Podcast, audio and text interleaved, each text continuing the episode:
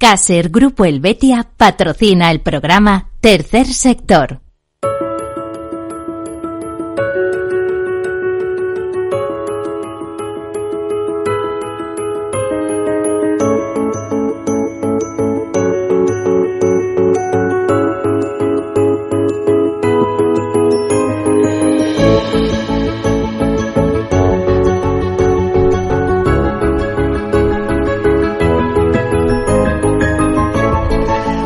Buenas tardes, bienvenidos, bienvenidos a este programa, el programa de las asociaciones, de las fundaciones, de las ONGs.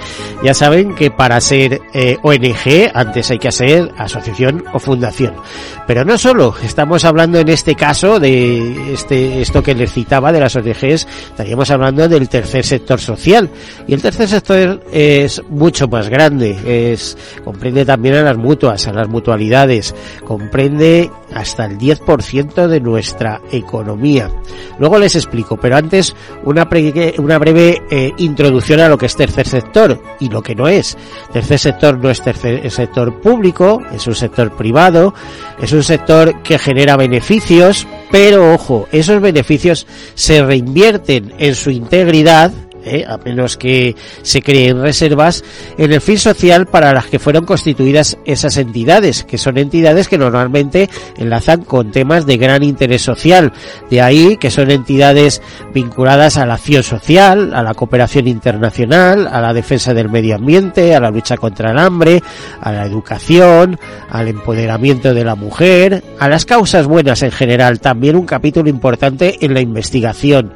Eh, digo investigación, imagínense en tercer sector, que hay muchas fundaciones, imagínense pues un grupo de padres con unos niños, unos hijos que tienen eh, una enfermedad muy específica, eh, que necesita eh, investigación para progresar, para paliar los problemas que produce eso. Bueno, pues ellos se reúnen, se juntan, crean una fundación, esa fundación, aparte de buscar financiación, colabora con grupos de investigadores y gracias a eso pues se avanza. Todo eso es tercer sector, un mundo muy interesante, muy importante. Eh, en España compuesto por más de 40.000 empresas eh, que se mueven alrededor de CEPER, de la Confederación Española de Empresas de Economía Social. 40.000 empresas, 2 millones y medio de trabajadores, 13 millones en toda Europa, con algunas características propias, como por ejemplo de ser economía de las personas para las personas, con un gran auge económico, lo crean o no, lo están viendo cuando eh, algunos martes traemos a representantes del mundo cooperativo, un mundo muy eh, rico en empresas hasta el punto de que en algunas provincias españolas la mayor empresa es una cooperativa. Un mundo que mueve mucho dinero, por ejemplo en el caso de las mutualidades, las mutualidades gestionan más de 55 mil millones de euros por cuenta de sus socios. Así que si vamos juntando eso y contamos con el hecho de que algunas fundaciones son cabeceras de grandes grupos empresariales. Siempre les cito el ejemplo, por ejemplo, de pues de Corte Inglés o el ejemplo de, de, de, Mafre sin ir más lejos, etcétera, pues entenderán que el tercer sector es eh, muy potente y además está basado en eso, en, en una economía de personas para las personas, entendibles y, destinado a hacer entre todos un mundo mejor y ayudarnos eh, en lo que podamos. Por eso eh, también digo que el tercer sector basado en la solidaridad es también la solidaridad mercantilmente organizada. ¿Por qué? Para ser eficaces. Es un término que normalmente atribuye al mundo del seguro y que se inventó en su día el profesor Eugenio Pete, el catedrático Eugenio Prieto, pero que es eh, igualmente de aplicable en el mundo asegurador que en el mundo del tercer sector. Bueno, dicho esto, comenzamos con algunas notas de actualidad y luego, pues, en nuestro tema. Hoy hablaremos con eh, representantes de la Fundación Escuela de los Oficios. Eh, vamos con esas notas de actualidad. Comenzamos. Pues se cumple un año de los terremotos en Turquía y Siria. Solo en Turquía más de 800.000 personas se enfrentan a un nuevo invierno sin hogar y a necesidades de saneamiento y agua. Nos lo dicen desde una ONG, de, la, desde la ONG francesa, pero bueno, con, con vocación universal, Acción contra el Hambre. Dice que un año después de los terremotos que golpearon Turquía y Siria, y Siria alrededor de 800.000 personas continúan viviendo en asentamientos temporales y necesitan necesitan agua potable, saneamiento, nutrición y atención sanitaria y psicosocial. Durante este año, más de 100.000 mujeres han dado a luz y ahora están criando a sus hijos en medio de la incertidumbre y de la falta de condiciones básicas. Acción contra el hambre ya ha prestado apoyo monetario a más de 400.000 personas en ambos países en este último año. Nos dices que los terremotos tuvieron consecuencias devastadoras en estos países, con cerca de 60.000 fallecidos y más de 100.000 personas heridas. En Turquía la destrucción alcanzó a casi 300.000 edificios, forzando a más de 3 millones de personas a abandonar sus hogares. A un año de la tragedia, alrededor de 800.000 personas, como les decías, continúan viviendo en asentamientos temporales, enfrentándose al desafío adicional de afrontar su segundo invierno sin un hogar. Según el Fondo de las Naciones Unidas en materia de población, entre las personas afectadas, más de 100.000 mujeres dieron a luz y ahora están criando a sus hijos en medio de la incertidumbre y falta de condiciones básicas. En Siria, antes de los terremotos, más de 15 millones de personas ya necesitaban ayuda humanitaria debido al conflicto, la crisis económica y los brotes epidémicos, según estimaciones de las Naciones Unidas. En el norte de Siria, las personas afectadas se enfrentan además a las consecuencias del terremoto como la pérdida de hogares y servicios públicos. Todas las escuelas que se usaban como refugios colectivos fueron evacuadas y restauradas para reanudar sus clases. Las familias alojadas recibieron ayuda en efectivo para cubrir el alquiler durante seis meses, pero surge la incertidumbre sobre qué pasará después de este periodo, especialmente para aquellos que han perdido sus medios de vida y siguen lidiando con el trauma de la catástrofe. Después de un año del terremoto, en la acción, contra el hambre, esta ONG y nuestros socios en Turquía nos focalizamos en las más de 800.000 personas que siguen viviendo en albergues temporales y dentro de esta población en las más vulnerables como mujeres, niños, niñas, adultos y mayores, declara Daniel Martín, director de Acción contra el Hambre en Turquía. Eh, trabajamos junto a otras organizaciones y con el respaldo del Estado para abordar las necesidades esenciales como alimentación, nutrición, acceso a agua limpia, higiene y saneamiento. Además, nos enfocamos en ayudar a las familias a generar recursos e ingresos. Estamos en pleno proceso de evaluar y señalar sectores relacionados con la inclusión socioeconómica, como el desarrollo de negocios y el acceso a empleo. Esta iniciativa nos permitirá identificar áreas con mayor potencial, concentrar nuevas capacitaciones y, por supuesto, respaldar a aquellas familias que ya se han tomado, ya han tomado iniciativas. Declaraciones de Daniel Martín, como les digo, eh, director de Acción contra el Hambre en Turquía. Bueno, más cosas. Hoy se celebra, hoy 6 de febrero se celebra el Día de Internet Seguro. Eh, hay, eh, nos llegan recomendaciones de distintas empresas de cómo evitar estafas o comprar de forma segura en internet y yo se las traslado desde estos desde estos micrófonos pues nos dicen que hay que tener cuidado con el tratamiento de los datos personales saber distinguir las páginas web seguras esto no es fácil ¿eh? porque muchas veces eh, vamos hasta hasta el más sabio se la pegan pero bueno cuidado con las fotografías y comentarios en las redes sociales configurar la autorización de compras para niños, introducir a los niños y mayores en el uso de la Internet segura, etcétera. Bueno, pues ya saben, hoy se celebra el Día de Internet Segura y vamos a otras cosas, como por ejemplo que la Fundación CRIS contra el Cáncer reúne actores españoles y pacientes de cáncer de próstata en el estreno del cortometraje Un Plan Muy Pro. Y miren, aunque les pueda parecer una tontería, es muy importante que se empiece a visualizar los problemas con el cáncer de próstata. Es la primera causa de muerte por cáncer en los varones. Eh, les voy a dar algunos datos, por ejemplo. Eh, de hecho, hay, eh, a raíz de, esta iniciativa de CRIS, se hace un dossier informativo sobre el cáncer de próstata que nos dicen que es el quinto tumor más diagnosticado del mundo, con más de 1,4 millones de casos anuales y 375.000 fallecimientos en el mundo. En el caso de España se diagnostican casi 31.000 casos eh, en varones, lógicamente, y se registran más de 6.000 muertes anuales. Por lo tanto, el cáncer de próstata es un problema de salud de máxima magnitud, silenciado, porque claro, los varones no vamos hablando de este tema por ahí.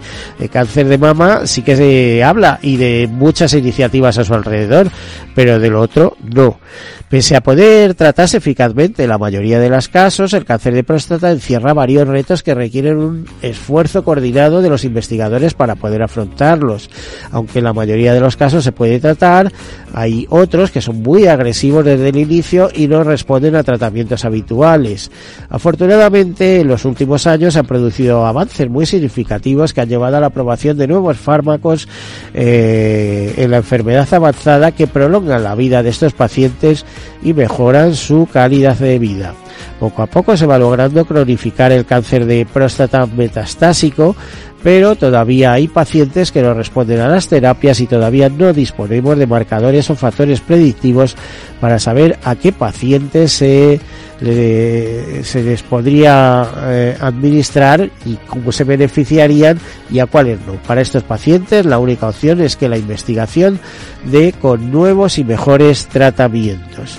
Bueno, pues he dicho esto, eh, decirles que CRIS, en sus proyectos de investigación de cáncer de próstata, está trabajando actualmente en dos líneas. Por una parte, en seis proyectos de cáncer de próstata que abordan las cuestiones clave del cáncer de próstata en diferentes etapas, y por otro lado, en una colaboración internacional con la Prostate Cancer Foundation para identificar a los mejores investigadores de cáncer de próstata de Europa e impulsar sus proyectos eh, transformadores afianzar la estrategia internacional de CRIS y crear una red CRIS de investigadores sobresalientes. Bueno, pues eh, ya ven, era lo que les decía cuando les comentaba algunas eh, la presentación de este mundo del tercer sector. Lo importante que es la labor de algunas fundaciones para impulsar la investigación en, sobre enfermedades, en este caso una enfermedad eh, muy a ver, eh, muy extendida y dimensionada y otras veces pues en, investigaciones eh, sobre enfermedades que afectan a muy poquitos pero que si no fuera por el impulso de esas fundaciones y demás pues no se realizaría. Como última nota de actualidad contarles que nace la asociación Crecemos para impulsar la economía circular y los combustibles renovables. Se ha constituido en Madrid con esta, este fin que les decíamos cuenta con el respaldo de 19 compañías. Les cuento algunas, solo algunas, como Airbus, Alsa, Enso, Estrella Galicia, Fertinagro, Grupo Corral, Logista, Mercadona, Oleofar, Redsol, Técnicas Reunidas, Toyota, etcétera, etcétera, que pertenecen a distintos sectores estratégicos para la economía española. Eh, además, la presencia de Crecemos en todos estos eslabones clave para la economía circular representa una apuesta clara de la asociación por un cambio real del modelo productivo. Todas las entidades que forman parte de Crecemos están comprometidas con el objetivo de la Unión Europea de lograr una neutralidad climática en 2050. Ya veremos en qué queda eso, porque si neutralidad climática supone eh, el desastre que estamos viendo ahora mismo en los campos, pues a ver, tanta neutralidad climática que, que, no, no, se va a poder ni comer, ¿no? Para lograr esta meta, los combustibles renovables son una de las principales opciones para reducir rápidamente las emisiones del transporte, especialmente en la aviación, en el ámbito marino y en el transporte pesado, sectores que actualmente no disponen de tecnologías alternativas que permitan avanzar a corto y medio plazo en su descarbonización. Bueno, ahí lo dejamos, pero ya saben, lo importante es que nace una asociación, por lo tanto, tercer sector, una asociación que se llama Crecemos para impulsar la economía circular y los combustibles renovables. Hasta aquí esas notas de actualidad, habría muchas más, pero eh, entramos en conversación con las personas que hoy nos acompañan. Se trata de Asunción Carrasco y de Juan Ramón Serna de que representa la Fundación Escuela de los Oficios. En el caso concreto de Asunción Carrasco, como responsable de proyectos, y eh, Juan Ramón de la Serna es el presidente de esta Fundación Escuela de los Oficios. Bienvenido, buenas tardes. Hola, buenas tardes. Hola, buenos días, buenas tardes. Bueno, de verdad, como si estuvierais en casa. Vamos a hablar de qué trata todo esto. Asunción Carrasco, yo la conozco de otros ámbitos, en el ámbito del seguro, pero parece que tiene también una vena solidaria cuando se vuelca en el mundo de las fundaciones, en este caso concreto, eh, Escuela de los Oficios, Fundación Escuela de los Oficios. Juan Ramón, primera pregunta, ¿qué es Fundación Escuela de los Oficios? ¿Cuándo surge? ¿Cuándo se crea? Imagino que es una iniciativa tuya, puesto que lleva, figuras como presidente. Igual me equivoco, ¿eh? No, no, vamos a ver.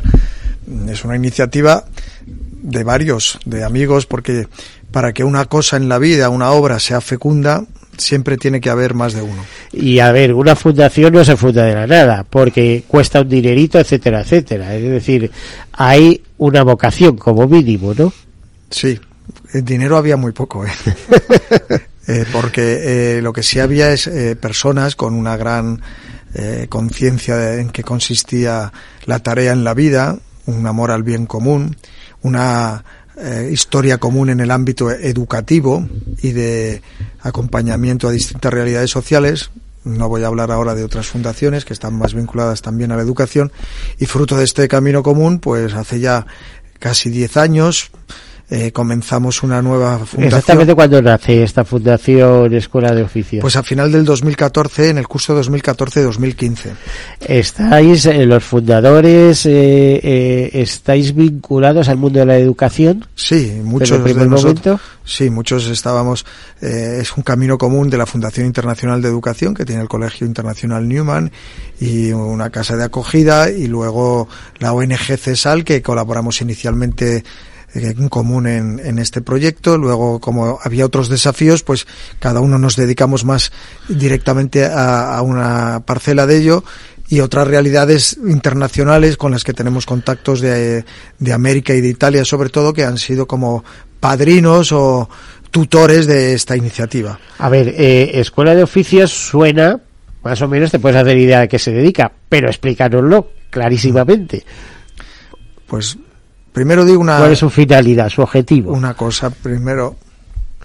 Sí, rápido porque nos vamos a ir a publicidad. Ah, pues al ¿eh? principio habéis dicho solidaridad. Mm. Es, es, es, una palabra justa, pero a mí me gusta hablar más de emprendimiento educativo, porque eh, no es que hagamos una fundación o del tercer sector que te has referido antes, Miguel, para para subsanar necesidades de la gente, sino que nosotros creemos que el protagonismo tiene que ser de la sociedad y tenemos que dar el ámbito, el espacio para que lo humano emerja, florezca y la experiencia donde eso se hace posible siempre, siempre, siempre se llama educación.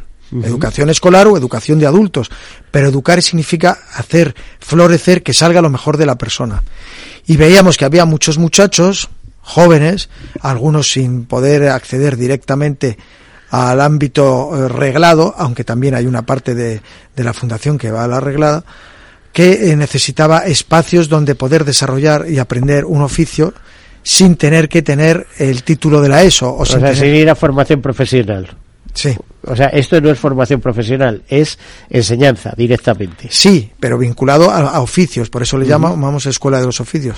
Pero bueno, es que, eh, fíjate, te voy a dar un detalle. Es que hasta hace cuatro días el periodismo era un oficio también. O sea, bueno, es que la gente y poquito a poco tal. Luego, bueno, vale, ha, se ha arreglado, eh, licenciado de Ciencias de la Información o lo que usted quiera, en fin, una serie de requisitos para obtener el sí, carnet sí. de periodista, pero ¿cuántas cosas han empezado siendo oficios? Es que todo tiene que ser un oficio. Oficio significa que uno se, eh, se emplea en una tarea, con un fin.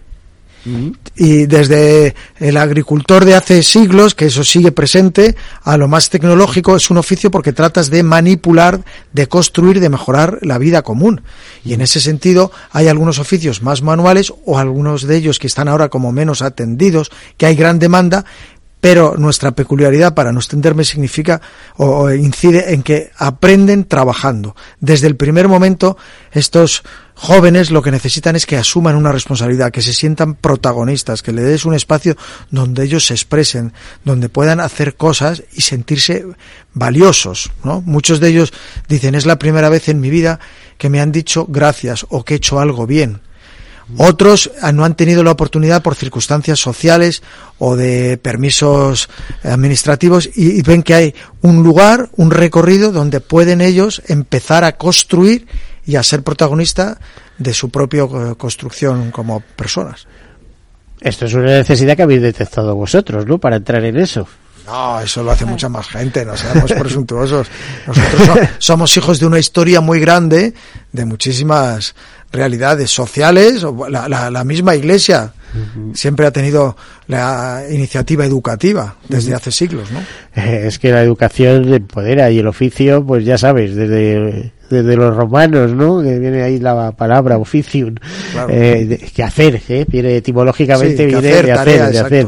A ver, eh, Asunción, eh, cómo te involucras en esto, porque yo te conozco como profesional de seguros de turismo, pero de repente eh, quieres aportar tu granito de arena a un tema como este. ¿Y eso? Bueno, yo tengo también un recorrido, como decía Juan Ramón, desde, desde hace ya más de tantos años eh, con la Fundación Internacional de Educación, donde un conjunto de amigos nos lanzamos a hacer una propuesta educativa y, a dar bueno, a, generar una propuesta educativa para el mundo.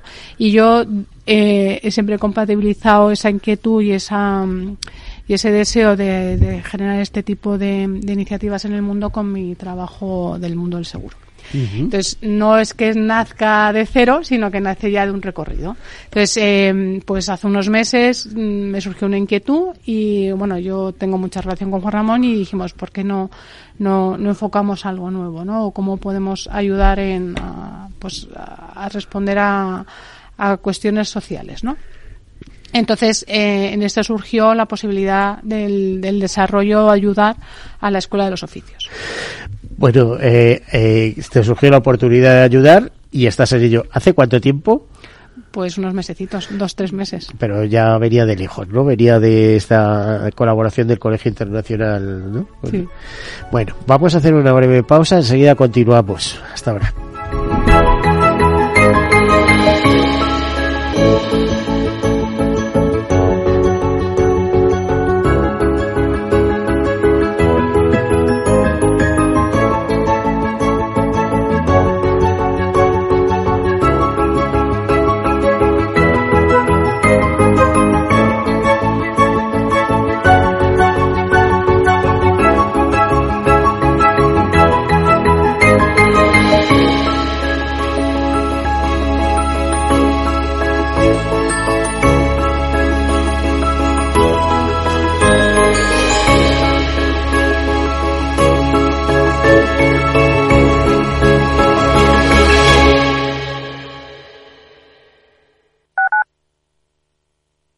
Capital Radio 103.2 Disfruta de la mejor cocina gallega en Montes de Galicia. Todo un clásico moderno en el barrio de Salamanca. Disfruta de la variada dieta atlántica, de las mejores carnes y pescados tratados con respeto y transparencia y regados con una de las mejores bodegas de la zona. En grupo, en familia o en pareja, Montes de Galicia te ofrece el espacio perfecto en cada ocasión.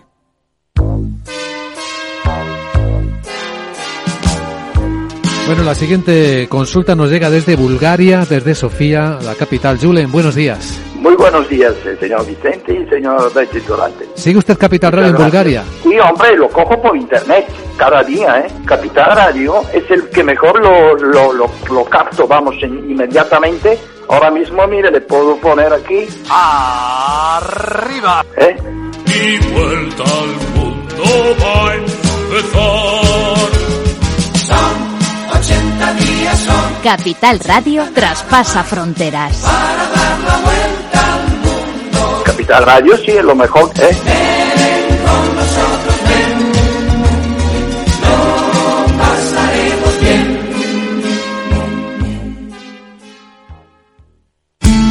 Salud, entrenamiento, actividad, nutrición, forma física. Como siempre decimos en el chico del chándal, ejercicio es medicina.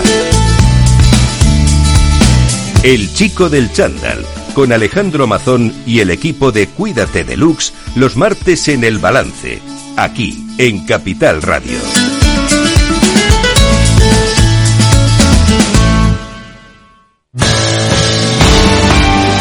Capital Radio. Siente la economía.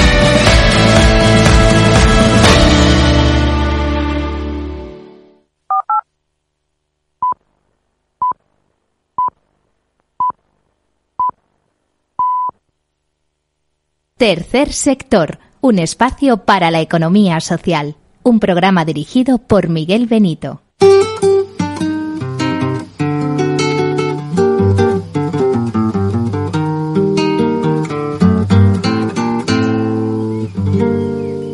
¿Qué tal su café?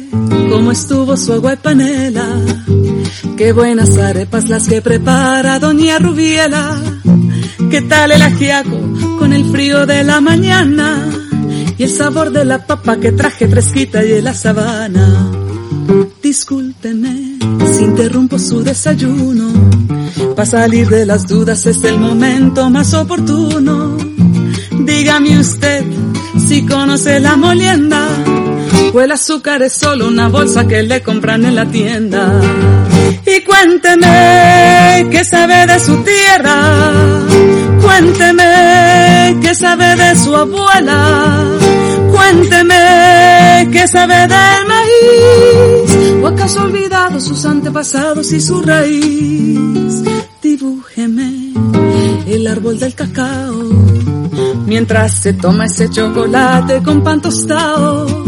Dígame su merced, ¿qué sabe del asadón? Ese es el que le trae a usted las sopitas al cucharón.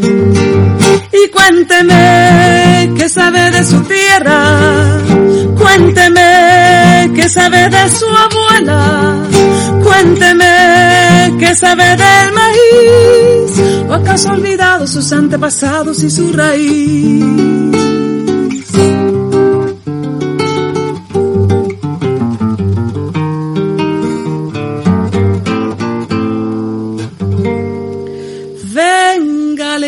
Los cuentos del huerto y de la malanga, la yuca, la yota, los chontaduros, la quinoa, las habas y la guatila. Le tengo el guandú, las arracachas y la calabaza, le traigo guineos, también chachafrutos y unas papitas en la mochila. Ay, perdón señor, por ser yo tan imprudente, es que a veces me llegan estos pensamientos irreverentes. ¿Pa' qué va usted querer saber sobre el arao? Si allí en la esquina lo encuentra toitico bien empacao. Pues a estas horas seguimos eh, hablando de cosas del campo.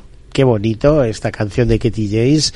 Es, eh, es todo un himno ya en, en, Colombia, que es donde nació esta canción, eh, impulsada por esta mujer. Yo siempre digo británica, sí sé que el origen es británico, probablemente tenga la nacionalidad colombiana también, porque ya saben que ella con tres añitos, eh, su mamá se los llevó a Colombia buscando una vida más natural, buscando tierras para cultivar y demás, y bueno, allí está Kate, le gustó eh, de siempre la música y componía y demás, y de manera muy espontánea surgió esta canción que me parece que no es una canción, es un auténtico himno. Bueno, dicho estas cosas, continuamos con nuestro tema, estamos con eh, Juan Ramón de la Serna, presidente de la Fundación Escuela de los Oficios, y con Asunción Carrasco, que es responsable de proyectos y nos estaba contando eh, por qué se había involucrado en este en este proyecto. Por cierto, ¿a cuántas personas alcanza a día de hoy? A ver, eh, Juan Ramón, eh, ¿cuántas personas tenéis en esa escuela de, de, de los oficios? ¿A cuántas personas eh, alcanza vuestra acción formativa, diríamos? Anualmente. Bueno, sí. Eh, de la enseñanza no reglada, entre 200 y 300 alumnos pasan anualmente. Y, y, luego está la reglada, que son otros 400 Pero yo creo que lo interesante de hablar hoy es de la parte no reglada, que es lo más... Efectivamente. Sí. ¿Y quién, qué- quién es el profesorado? ¿Y que, y que cuando hablamos de oficios, qué oficios aprenden? El profesorado es un profesorado mm, igualmente titulado para impartir una... Y voluntario, imagino, ¿no? No, no, no, no. No, no es, no es voluntario. No, no. Tienes que remunerarle porque dedican prácticamente toda la jornada laboral a acompañar a estos chavales. Nosotros- Pensaba que dedicaban una, un tiempo. No, no, no, no, no. Es una implicación, yo diría, eh, más que laboral, porque educar a alguien es acompañarle en una relación completa para que saque lo mejor de sí mismo y en ese sentido enseñar una tarea solo se puede aprender haciendo. Y para que estos chavales aprendan y asuman una responsabilidad tienen que estar con tutores y maestros que están con ellos trabajando. Juan Ramón, entonces una de tus grandes preocupaciones tiene que ser la financiación, como siempre, ¿no? Este tipo de cosas, ¿o no? Sí, sí, ahí estamos. sí, sí, Ahí estáis. Por eso sí, está sí. Asunción. ¿Se te da bien. Asun, la captación de fondos o no? Sí, sí, sí, a ver, mm, efectivamente. Ah, se te da bien, dices sí, sí, es que, es que te, te- te fichamos aquí también, ¿eh? Eh, a ver, es, también es verdad que hay muchísimas fundaciones y muchísima ayuda a todo este sector, tercer sector eh, y, y hay que hacer un trabajo de búsqueda y, y de financiación porque nuestro objetivo también es cada vez llegar, cada año llegar a más chavales, ¿no? Entonces también es una parte de mi nueva responsabilidad que es eh, eh, primero eh, llevar a cabo los cursos que ya estamos haciendo.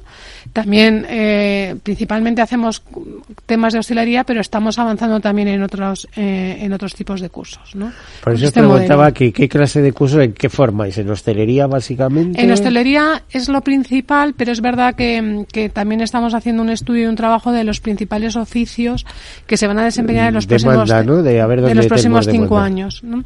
Entonces estamos estudiando también, eh, viendo cómo se va a mover el mercado laboral y cómo podemos trabajar para tener, eh, ofertar a estos chicos eh, sectores donde haya mayor empleabilidad. Sobre, eh, si me gusta, puedo Sí, sí, claro, completar. claro, Los oficios, muchas eh, realidades también atienden distintos oficios.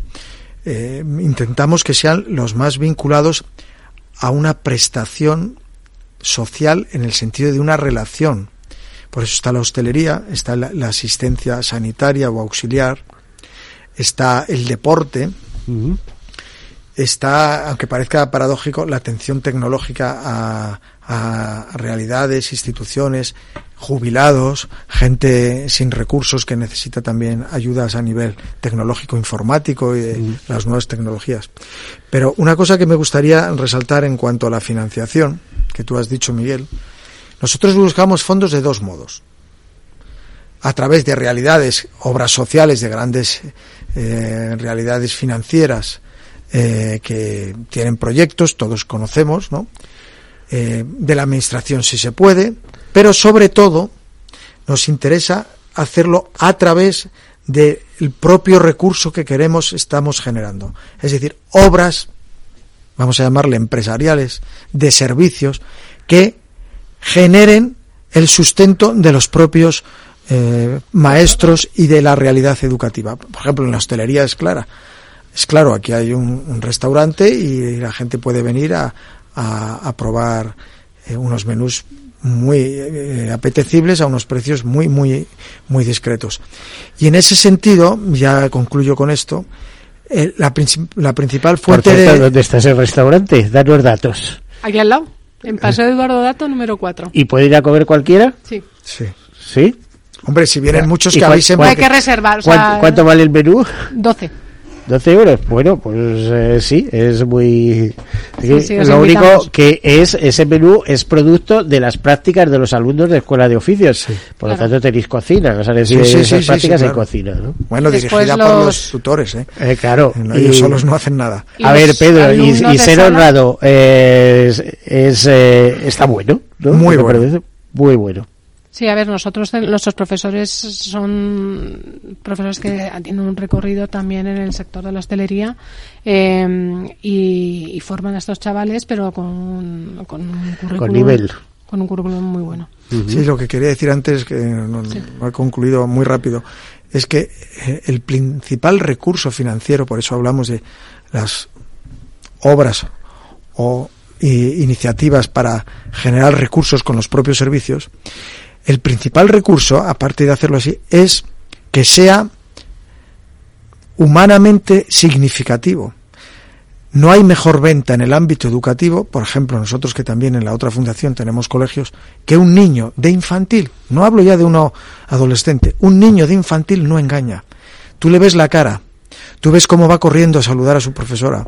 Tú ves cómo te cuenta lo que ha aprendido. Tú ves cómo tiene el deseo de que acaben las vacaciones de Navidad para volver al colegio donde aprende, donde disfruta, donde está feliz, donde hace amigos, donde es querido, donde descubre la grandeza del mundo, la belleza de las cosas. Esto es exactamente igual. El mejor modo de promocionar y de que haya gente que dice yo quiero implicarme es que ve que se genera un sujeto responsable que disfruta trabajando, que sirve con gusto, que no es común en muchos sitios encontrarlo, que parece que te están pidiendo perdón por atenderte, y que transforma, por tanto, la realidad social. No se trata de hacer un asistencialismo, sino de hacer protagonista al alumno, que se haga adulto, que esté contento con lo que hace, porque trabajar dignifica al hombre. que estoy absolutamente de acuerdo con lo que dices. Y además me has dicho que el restaurante está cerca de nuestra sede social pues eh, cualquier día hacemos un programa, pero te traes unos cuantos alumnos aquí y luego nos vamos a probar el menú, pero pero sin avisar, ¿eh? a ver si van a hacer algo especial. No, no, no, no. no. ¿Eh? A comer allí una, está, lentejita y un filetito de pollo. Oye, las lentejas están muy buenas. ¿eh? bueno, yo siempre digo que es un plato bíblico y a mí me encanta. o sea, eso, ¿cómo, ¿cómo no van a estar mal si es un plato bíblico? Que se vendió una progenitura por, por eso. A ver, eh, bueno, pues eh, me gusta lo que estoy oyendo. Eh, hablabais de identificación de otros campos, pero os va a llevar más problema. Eh, eh dicho de otra manera, eh, vuelve a contarme los campos donde habéis identificado que va a hacer falta mano de obra, porque ya sabes que ahora con todo esto de la inteligencia artificial y tal, que se habla de que se, se van a desaparecer muchos puestos de trabajo y tal, pero sin embargo habrá eh, otros sectores donde la mano de obra siga siendo intensiva, por lo menos hasta que no lo sustituyan los robots. Y respecto a los robots, yo tengo mis dudas, ¿eh? O sea, Vamos a ver. Decir, sobre todo como los, los robots el día de mañana coticen como ha ocurrido en algún país, ¿eh? es decir, tú tienes un robot, pero este paga su seguridad nosotros somos ambiciosos pero realistas, Miguel. Hay ámbitos laborales que demandan mano de obra. El campo, el transporte, la construcción, que dice que tiene, y la hostelería. Eso es básicamente, ¿no? Y la, eh, eh, asistencia sanitaria o de acompañamiento. Nosotros nos hemos mm, focalizado. focalizado en la hostelería, la asistencia y el deporte, porque creemos que la sociedad contemporánea y sobre todo, claro, en la Europa occidental, hay una masa de población eh, de la ciudadanía que demanda una atención personalizada, la salubridad de la vida y el ocio.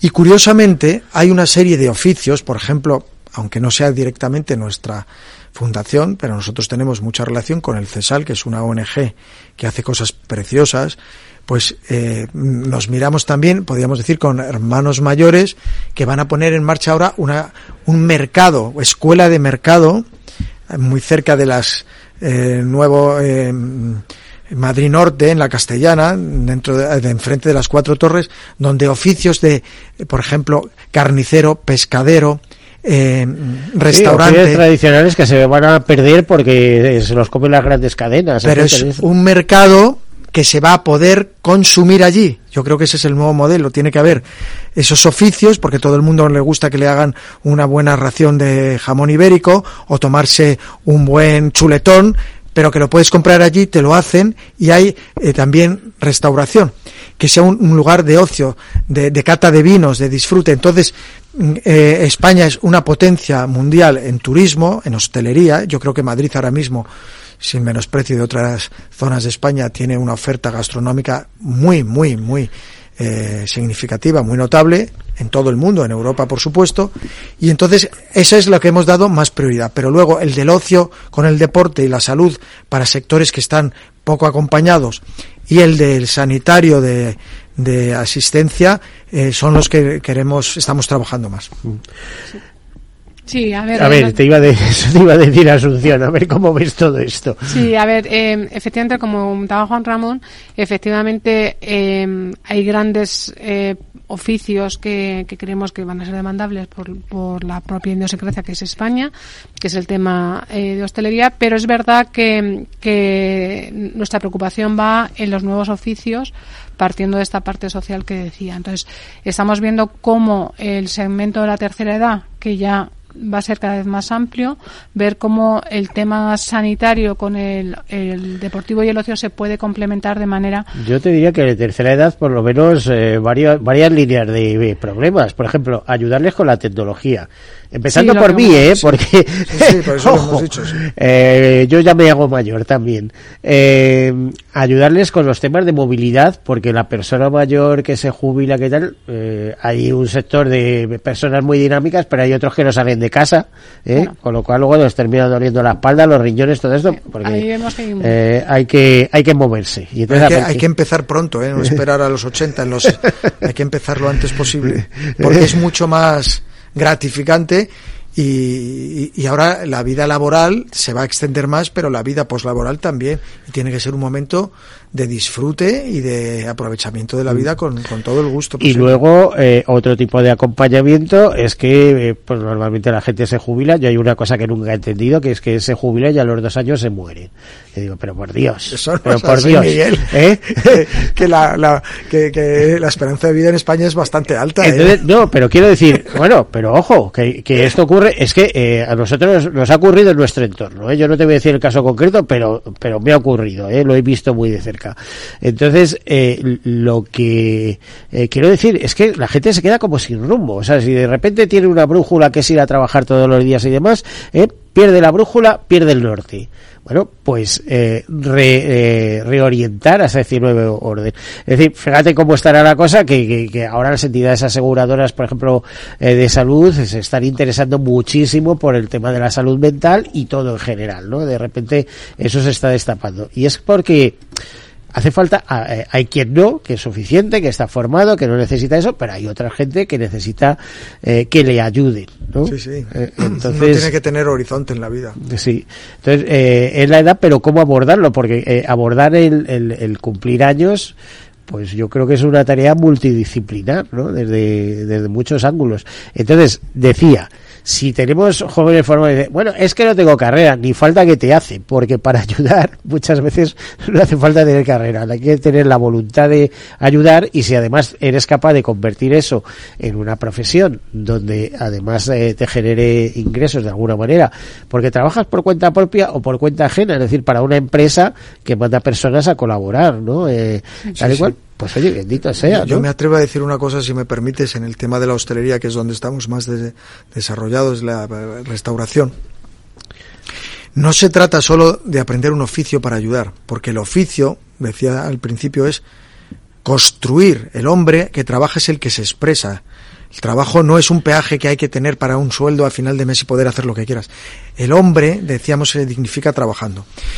Y la hostelería y la restauración es quizás junto con la sanidad, la educación y, la atención, vamos a llamar espiritual de los sacerdotes antiguamente, que más es de entrega, de donación. Y hay un, mm, servicio de atender la mesa, de atender una barra, que es de una belleza y de una dignidad extraordinarias. Poquísimos sitios valoran el gusto por atender a otra persona que está disfrutando. Eso es lo que nosotros transmitimos. Bueno, Y- eso y- y- te iba a decir. y, eh, eh, y por eso ofrezco a todas las entidades que, eh, que puedan buscar, porque hay muchas eh, realidades. Que personal que se dirijan a vosotros, porque os comprometís a formar. Que está, no, no, están muy bien formados. Y dicen, pero, ¿qué hacéis para que vengan así? Porque ahora vas a muchos sitios y te, no solo que más o menos te tutean, pero te tratan como si fueras eh, el colega de la casa de al lado. Y, y, y entonces, que te traten con un, con un, con un gusto, con un respeto, con una discreción, con una limpieza. Eso eh, está, está muy valorado. En ese punto, nosotros la formación es integral. ¿Eh? O sea, formamos en el oficio, pero formamos en, en la construcción de la persona. ¿eh? Porque yo creo que no hemos hecho mucho hincapié en el perfil de los chavales, pero son tienen al- un alto grado de vulnerabilidad, ¿no? Por sus historias, por las mochilas que llevan. Entonces, em, todo hay este mucho camino. inmigrante, ¿eh? de, eh, eh, lo he imaginado, y además eh, me hace gracia cuando hablabas eso, porque es que si tú quieres una atención verdaderamente bella y, y volcada hacia la persona, los colombianos. O sea, yo, yo no he disfrutado más en mi vida eh, que ser eh, eh, estando atendido. Eh, yo he Sí, tenido sí. que ir a hacer entrevistas a Colombia y cosas de estas. Sí, y, y bueno, es que la atención que te dan allí los camareros y demás, o sea, es que, como dices tú, con un respeto y con un trato eh, maravilloso. Empezando porque te dicen a la orden que te, te quedas así, pues aquí no puedes decir nada. ¿no? Bueno, un poco por por, mm, Por puntualizar, sí, por a ver, es muy importante el camino que, se propone a estos chicos eh, y que es un equipo multidisciplinar. ¿eh? Tenemos a los profesores, pero tenemos, tenemos a gente que se dedica en el acompañamiento a estos chicos y acompañarles pues en toda esa mochila que ellos van llevando y, cómo les ayudamos tanto en el proceso de selección durante el curso y también ahora estamos trabajando en el acompañamiento en sus primeros meses de inserción laboral. Entonces, esto es un trabajo que no empieza en un momento y termina en el curso, sino que nos damos cuenta que tenemos que ir acompañando a estos chavales de manera que puedan eh, servir con, con, con ese, esa sonrisa o con, esa, con ese cumplimiento de, eh, del trabajo. A ver, imagino, ¿cómo, ¿cómo seleccionáis a las personas que vosotros podéis ayudar en esta escuela de oficios? ¿Hay algún tipo de selección? o Porque Sí. claro, eh, por- por- aunque tengáis la mejor voluntad del mundo, eh, los medios serán limitados, como Claro. pasa siempre, ¿no? A En ver, nos- economía los recursos siempre son escasos, que Sí, se dice. ¿no? Eso es el primero de, de economía. Eh, eh, sí, sí, nosotros hacemos una selección. Nosotros, eh, como nuestros eh, jóvenes son con determinado perfil, eh, no entonces vamos a asociaciones o centros de, de menores, etcétera, donde nosotros hacemos publicidad de los nuevos cursos que sacamos. Entonces, nos van llegando los chicos y nosotros les hacemos entrevistas ¿eh?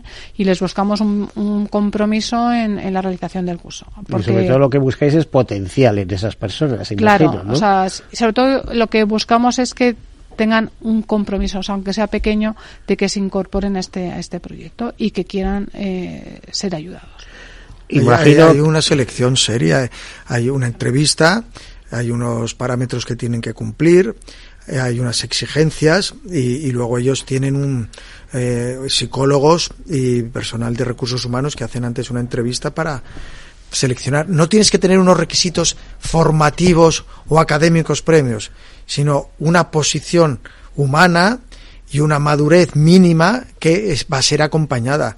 Y, y en ese sentido, por eso decía al principio, en cuanto entran, al día siguiente ya tienen que asumir una responsabilidad. No, No, y- puede entrar cualquiera. Y cuando salen están colocados, salen colocados, porque con la demanda que hay Sí, sí, de este tipo de personal, lo que pasa, eh, fíjate que en este mundo de la restauración, a lo mejor en cocina es más estable, pero lo que es restauración camarero suele haber cierta rotación. Y además, eh, la edad también juega un factor importante ahí, porque eh, como tengas más de 50 años, empiezan los problemas, como vosotros sabéis. No sé Sí, si, ver, conocéis el caso. ¿no? Sí, bueno, a ver, eh, nosotros en ese ámbito eh, de edad no nos movemos, pero sí que es cierto que es así. Pero es verdad que, mm, que, que estos chicos, eh, el tema de, de camareros sí que tiene, que es, o sea, nos Muy buena salida, ¿no? Tiene muy buena salida, pero es más complejo y es un trabajo eh, más arduo, ¿no? Entonces, es- también eso es la construcción de su persona lo que les puede permitir tener ese, ese desempeño laboral eh, distinto, ¿no? Eh, Y eh, ahora mismo, eh, aparte de ese trabajo de hostelería, ya me habéis contado otros campos en los que estáis implicados, pero ¿cuál es el más avanzado? ¿Cuál es, cuál es la formación más avanzada que tengáis de otro campo? ¿El, el sanitario, el deportivo, eh, estos, que hemos, estos puntos que hemos tocado? eh, sanitario y deportivo. O sea, y ahora estamos, lo que te comentaba antes, estamos viendo cómo, según las necesidades, ver cómo el sanitario puede y el deportivo puede unirse al- a, la, a la demanda que va a generar eh, la tercera edad. O sea, del mundo de la dependencia, en definitiva, ¿no? Sí, bueno, la dependencia, pero date cuenta que nos vamos a encontrar, pues lo que comentabas antes, nos vamos a encontrar con un sector de la población muy amplio que no solamente va a ser dependiente, sino que va a tener necesidades. Sí, otras necesidades que no son precisamente dependientes, pero Claro. que no las va a poder cubrir por, por sí mismo sin una mínima Sí, ayuda. y ¿no? que va a haber un- va a haber una demanda, pues no solamente de uno- que uno no pueda moverse, sino que a lo mejor eh, generar eh, determinadas prácticas deportivas o un acompañamiento de manera que tengan un- una mayor movilidad, que tengan eh, una mejor calidad de vida, ¿no? Entonces Mm. ahí yo creo que hay mucho camino por y sobre todo va a haber un segmento de la población muy amplio. A ver, eh, nos queda, no sé si uno o dos minutos, muy poquito, pero eh, a ver, Pedro, eh, mm, en este mundo que se está configurando, eh, tan especial, tan tecnológico, eh, ya no es porque hablemos de ChatGPT, sino por la inteligencia artificial generativa, por la transformación del mundo, etcétera. Va a haber oportunidades para que las personas puedan seguir trabajando y ayudando a los demás, ¿eh? porque de eso, se trata, de trabajar, disfrutar y ayudar en lo que se pueda, ¿no? Inequívocamente sí, porque nunca podrá desaparecer de la faz de la tierra el interés de un hombre por mejorar la vida de todos, la propia y la de los semejantes. Trabajar es contribuir eh, conjuntamente, unido a otros, por la mejora de la vida del resto. Eso es el trabajo. Me asusta cuando dices estas cosas, porque te oigo y parece que estoy escuchando a Lenin, ¿eh? O sea, contribuir a la vida. Eh, es decir, eh, Esto es evangelio puro. Eso es decir. antropología cristiana. Trabajar es mejorar la vida de todos. ¿Eres cura?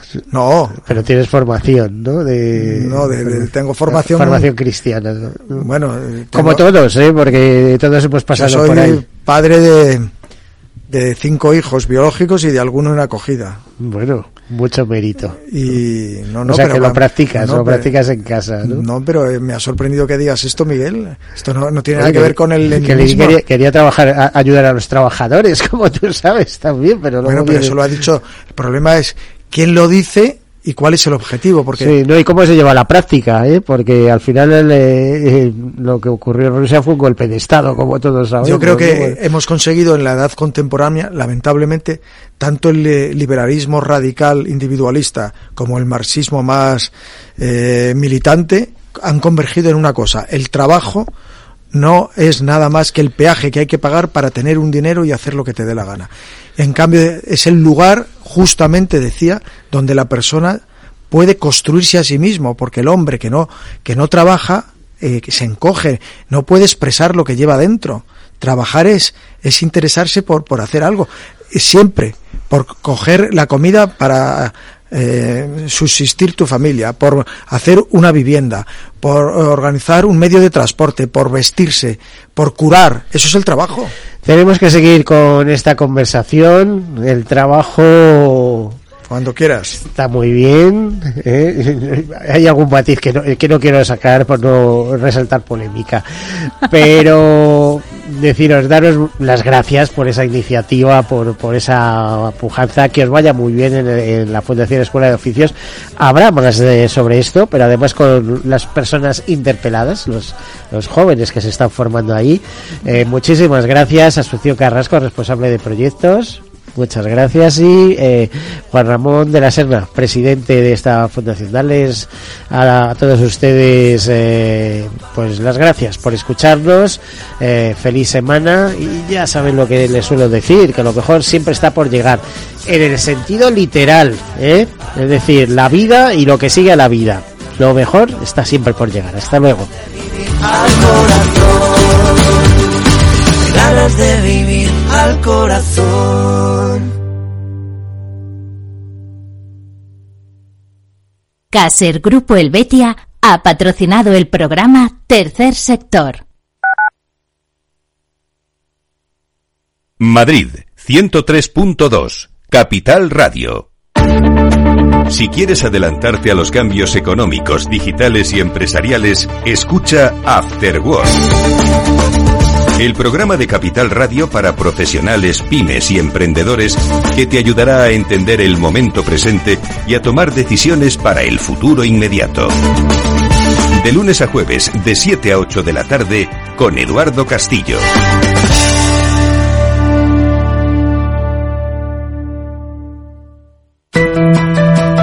Las redes sociales, el uso de pantallas, los delitos cibernéticos, todo ello ligado a la adolescencia y la juventud. Nos preocupan nuestros hijos y su exposición a la tecnología. Y por eso tienen un espacio en nuestras Familias Enredadas, con Pilar Rodríguez los martes en el balance. Aquí, en Capital Radio. Si te gusta el pádel, en Capital Radio tenemos tu espacio. Todos los martes a las 22 horas saltamos a la pista para contarte la actualidad del World Paddle Tour, los torneos amateur, las novedades de las marcas y toda la actualidad relacionada con el segundo deporte más practicado de España. Esto es Paddle, los martes a las 10 de la noche en Capital Radio. Empresas tecnológicas, escuelas de negocios, sindicatos, organizaciones empresariales, empresarios, formadores y figuras relevantes de las administraciones públicas comparten tertulia todos los miércoles a las 3 de la tarde en Cibercotizante, un programa dirigido por José Joaquín Flechoso. Cibercotizante, la digitalización desde una óptica diferente. Capital Radio.